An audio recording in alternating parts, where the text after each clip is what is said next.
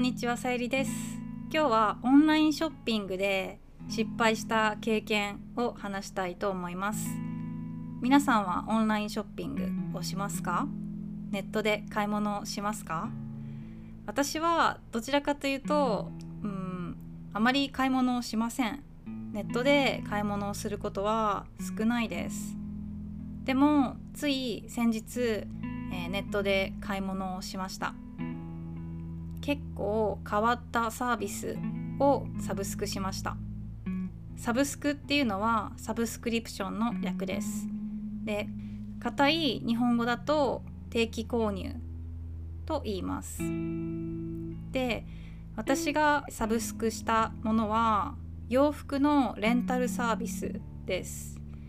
まあ、それが何かというと、まあ、私は結構 YouTube を撮ったりするのでえっと、いろんな洋服があった方がいいかなと思ってます。見る人を飽きさせないためにいろんな洋服をうん着た方がいいのかなと思っています。でも私は正直洋服にあんまり興味がないんですね。興味はあるかもしれないんですけどうんその興味っていうのはこの服かわいい着たいとかじゃなくてどう見られるかというのには興味があるんですけどあの自分がこれを着たいというのにはあまり興味がないんですね。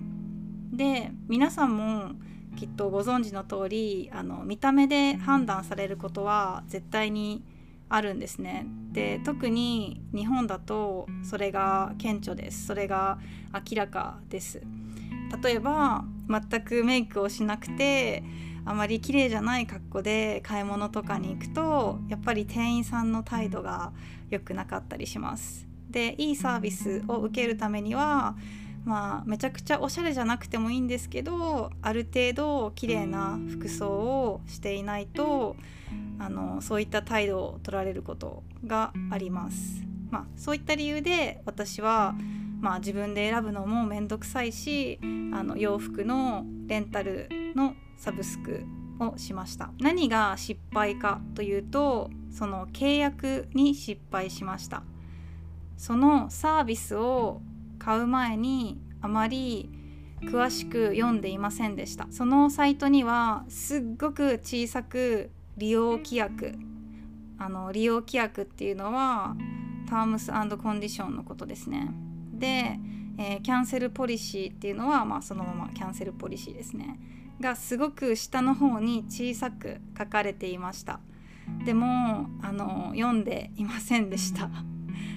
この会社が親切じゃないなと思ったのはこの利用規約を読みました。とかこのキャンセルポリシーに同意します。っていうのをもうあらかじめチェックボックスにチェックを入れていました。だから私がチェックを入れなくてもそのまま進むようになっていました。だからその利用規約があるのを、まあ、正直知らなかったですね。そのサービスを契約する画面も、えー、いろいろ情報を入力しますね。であでもちょっと迷ってたんですね。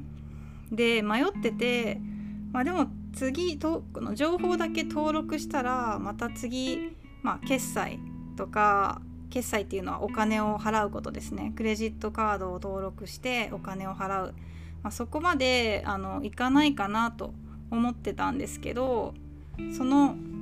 ボタンが登録するってなってたので登録するを押しちゃったんですよ、まあ、そしたらもう契約が成立してしまってそのサービスを買うことになってしまいました。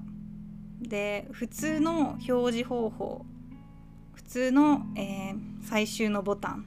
だと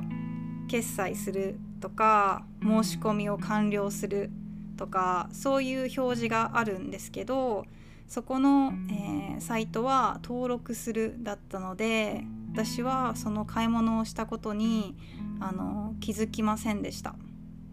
うん、でその後メールが来てお買い上げありがとうございますって来たのでいやこれはやばい間違いだと思ってあの10分後にあこれは間違いですっていうメールを送ったんですけどあの会社からの対応はあもう購入したのでキャンセルはできません。100%払っていただきますと書いていました。うんでこの会社は別に法律違反をしているわけじゃない。でもすごく怪しいですね。すごくあのグレーゾーンだと思います。でこうやって同じような被害に遭ってる方同じような立場にあのあの方もたくさんいることをあの後でネットで調べて知りました。ででもその金額その契約の金額がすごく少ないんですね、まあ、少額の、え契約なのであまりその裁判を起こしたり会社を訴えるっていう人はあのほとんどいないんですね。だから同じようにこういう私みたいに間違って買っちゃって何もできない、えー、泣き寝入りする、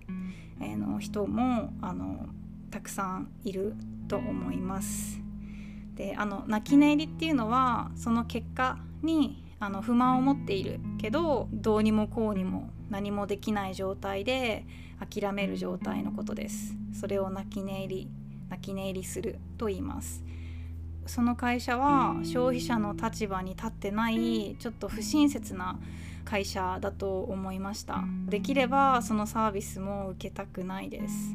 でも先ほど言った通りあの泣き寝入りするしかないですね。こういう手口を使うあのオンラインショップもあると思います。皆さんの国にも多分あると思います。うん手口っていうのは悪いことをする方法とか手段のことですね。この手口を使う会社や企業はあると思います。私たち消費者買う側買い物をする側からしたらやっぱりあの買い物をする前によく利用規約とかプライバシーポリシーを読んで